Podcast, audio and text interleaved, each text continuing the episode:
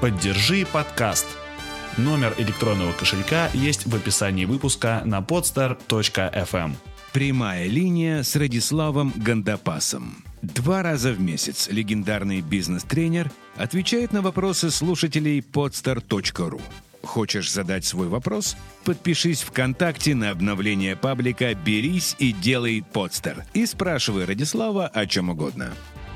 А, Всем привет! А, Мы продолжаем наш подкаст «Прямая линия» с Радиславом Гандапасовым. Меня зовут Миша Кокин, напротив меня виртуально, дистанционно Радислав Гандапасов. Радислав, здравствуйте. Здравствуйте. И Миша, и всех, кто нас слышит, здравствуйте. А, да, мы между праздниками решили записать еще один выпуск. Я думаю, что после вторых майских он появится на podster.fm.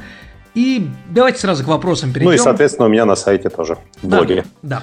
Э, Переходим сразу к вопросам. И первый вопрос от Вадима Усова.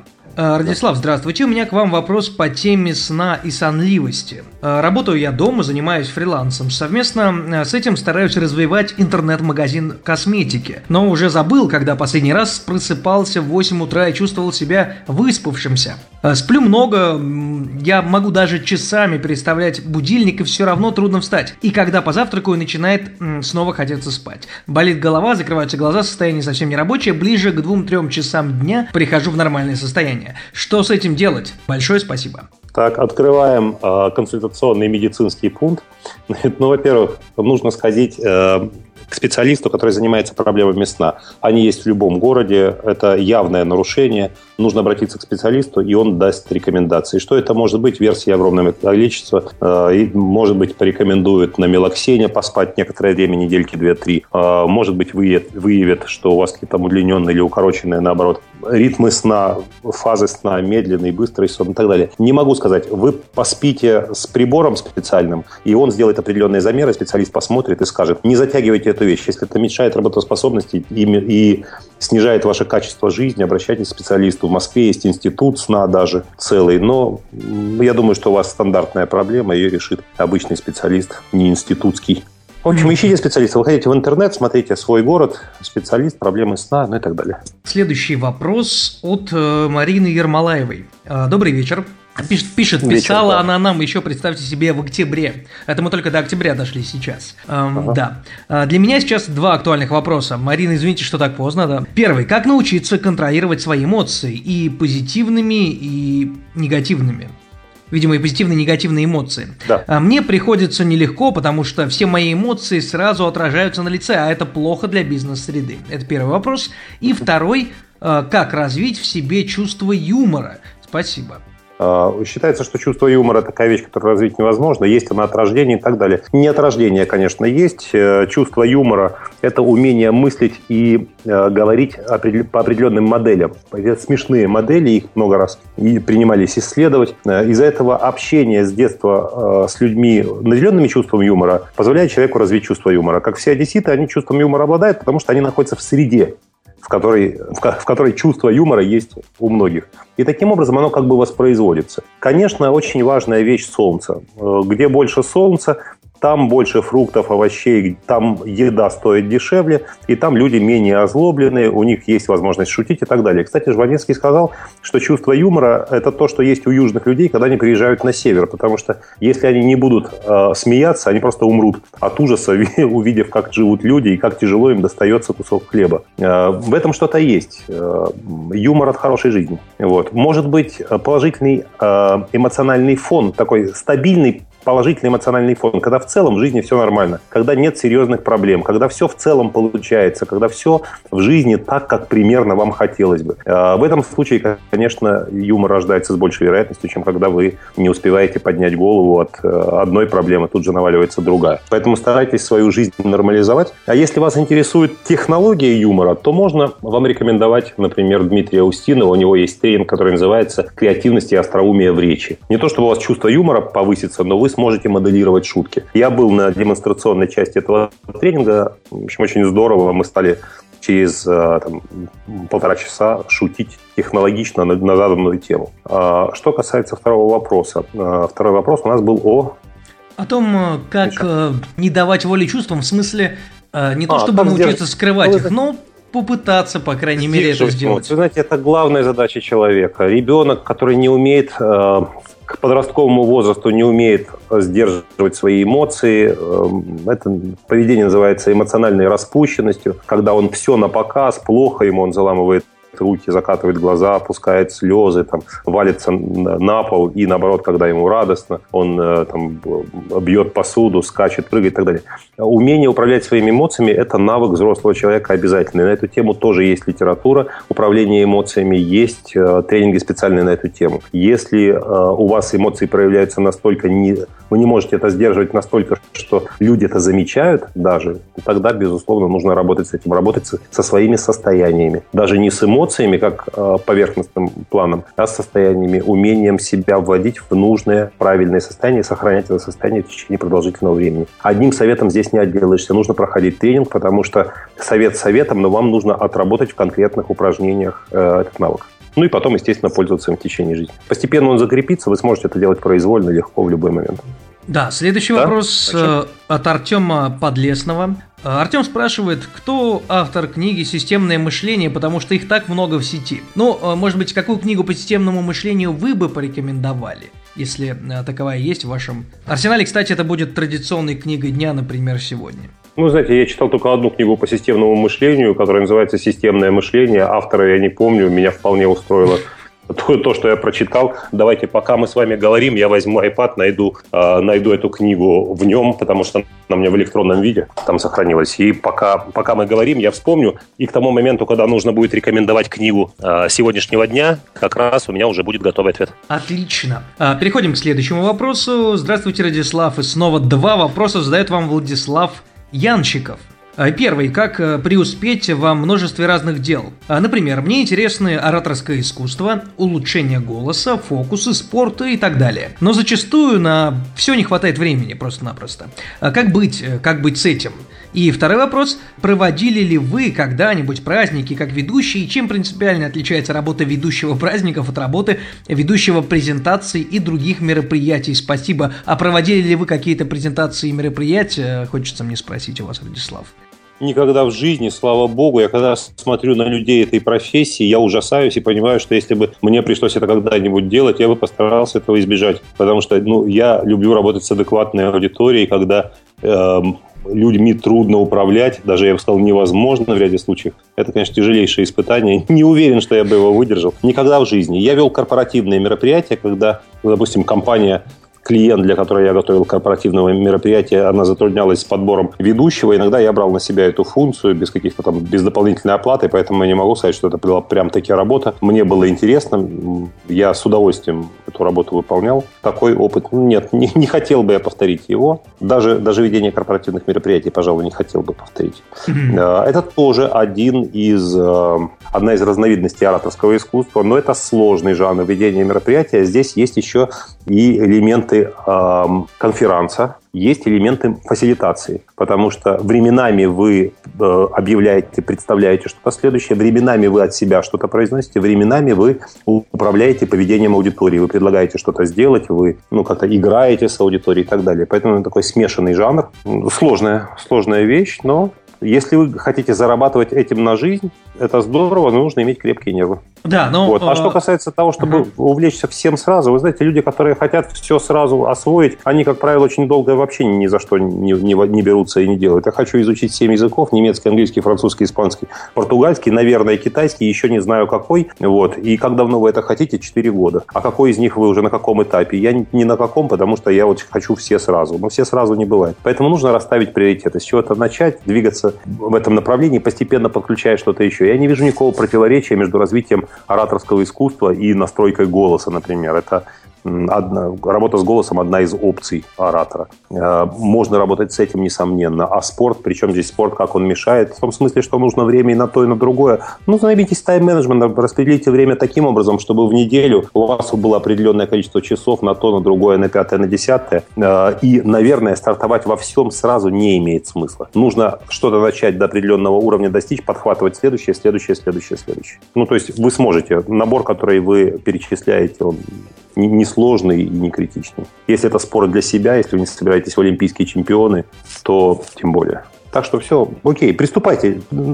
Расставьте их в порядке приоритетности. Что главнее, что менее главное, что менее главное. И начните с того, что главнее. И так дальше. Подключайте следующее, следующее, следующее. Следующий вопрос. Их снова два. Да. Э, люди стараются задать как можно больше вопросов. Это Э, правильно. В одном посте, да. А, От Анатолия э, Ганечка или Ганечка, Ганечко, Ганечка, скорее всего. А, Радислав, здравствуйте, пишет Нет, не как Анатолий. человек с необычной фамилией скажу, что нет более скверного э, слова на земле, чем твоя фамилия, произнесенная неправильно. Это да. Более мерзкого слова не существует. Э, э, первый вопрос такой. Какова природа мышления, по-вашему? Человек рождается уже с этой способностью или приобретает ее в результате реакции на происходящее? Проще говоря, а навык мышления генотипичный или фенотипичный? Вот такой первый Вы вопрос. знаете, он, он и фенотипичный, и генотипичный одновременно, потому что э, заложена, заложена способность. Для мышления у нас есть аппарат, с помощью которого мы можем мыслить. Но если, э, если фенотипического э, не получит он подкрепление в виде какой-то загрузки работой, он просто атрофируется, он не будет задействован. Причем это необходимо сделать в раннем возрасте. Если, ну вы знаете, да, что дети, воспитанные, например, волчицами или медведями, никогда не становятся больше человеком. Даже если их найдут в 15-летнем возрасте, э, еще в таком не, не очень преклонном, то никакие попытки не приводят к тому, что они начинают мыслить.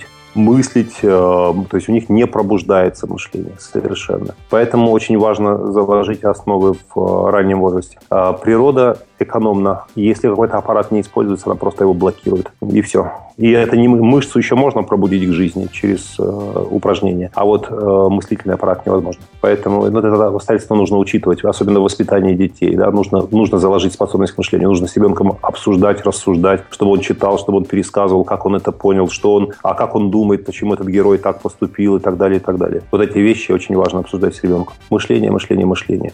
А, кроме этого, счет, кроме, кроме чтения, обсуждения, еще важен счет и письмо.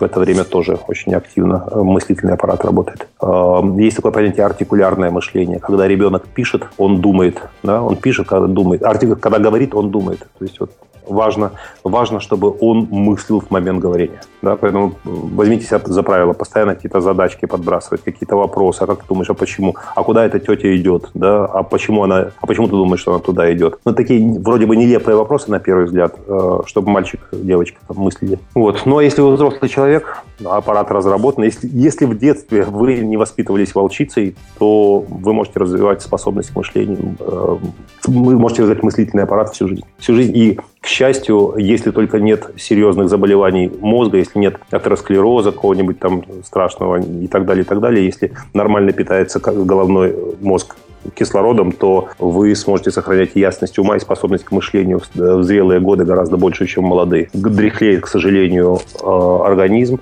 а мозг может сохранять активность. И второй вопрос.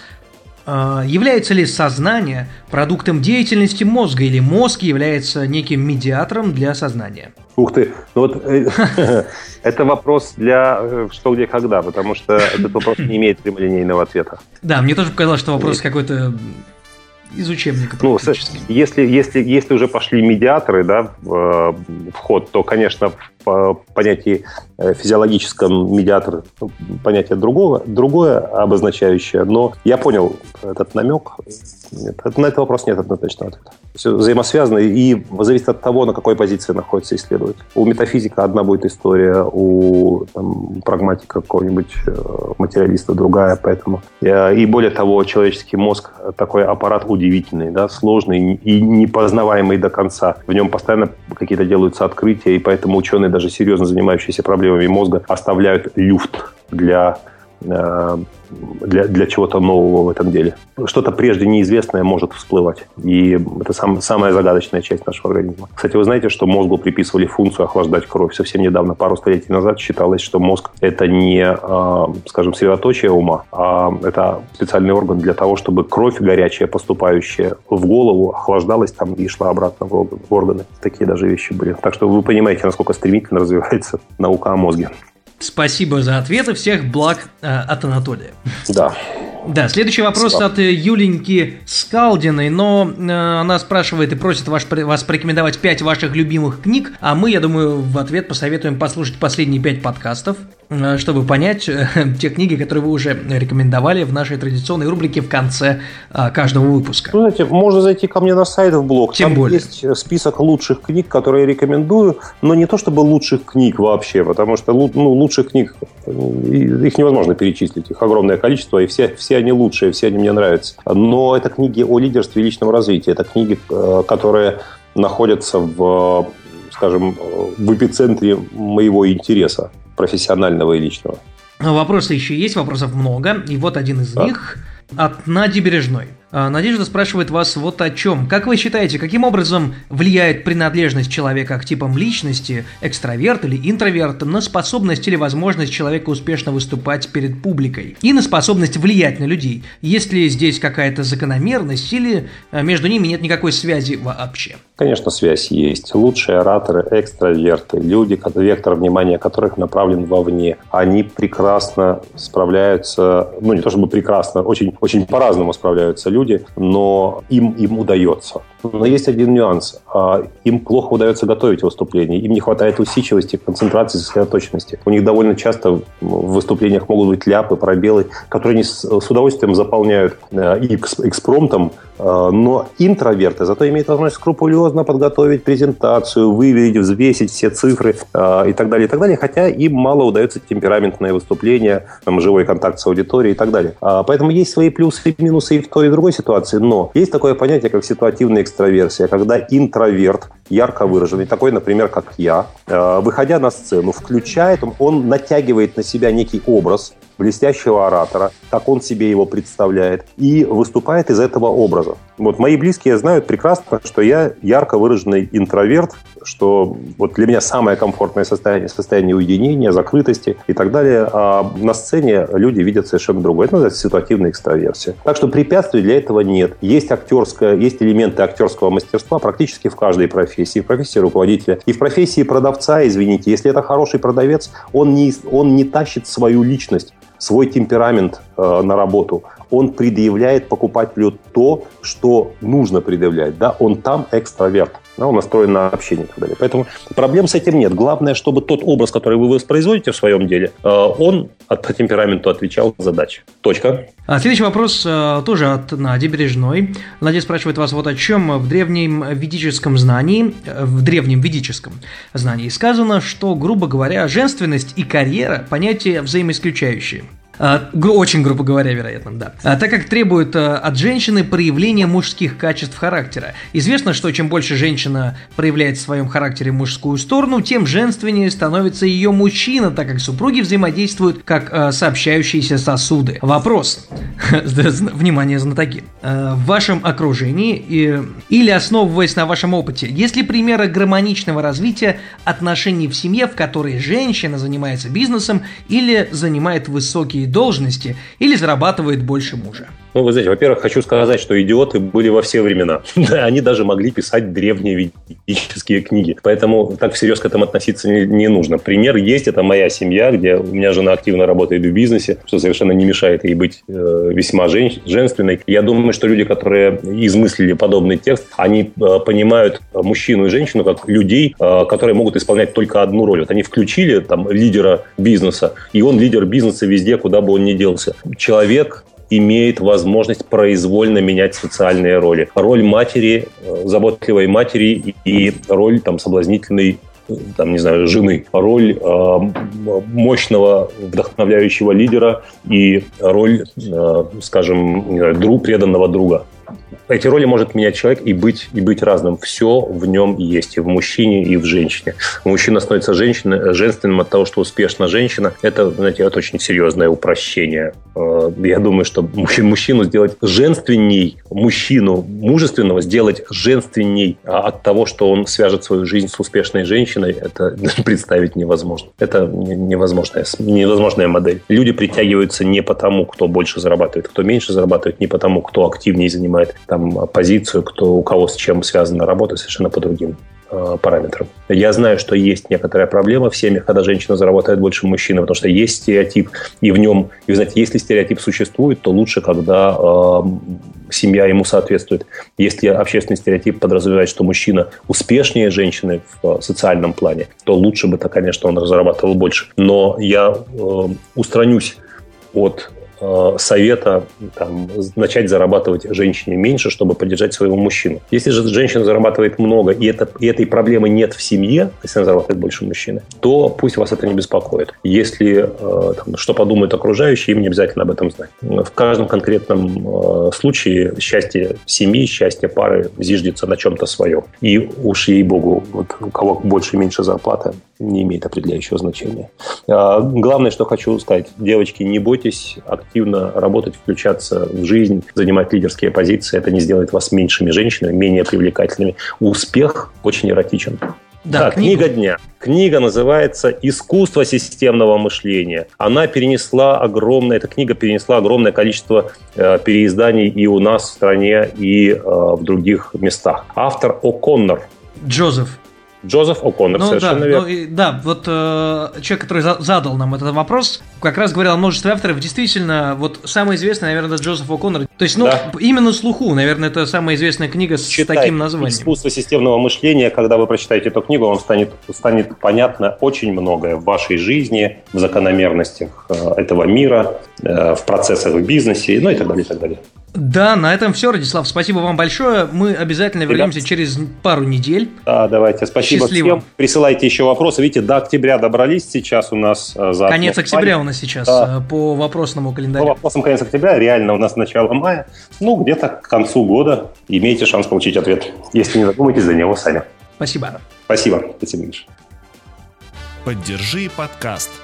Номер электронного кошелька есть в описании выпуска на podstar.fm. Прямая линия с Радиславом Гандапасом. Два раза в месяц легендарный бизнес-тренер отвечает на вопросы слушателей podstar.ru.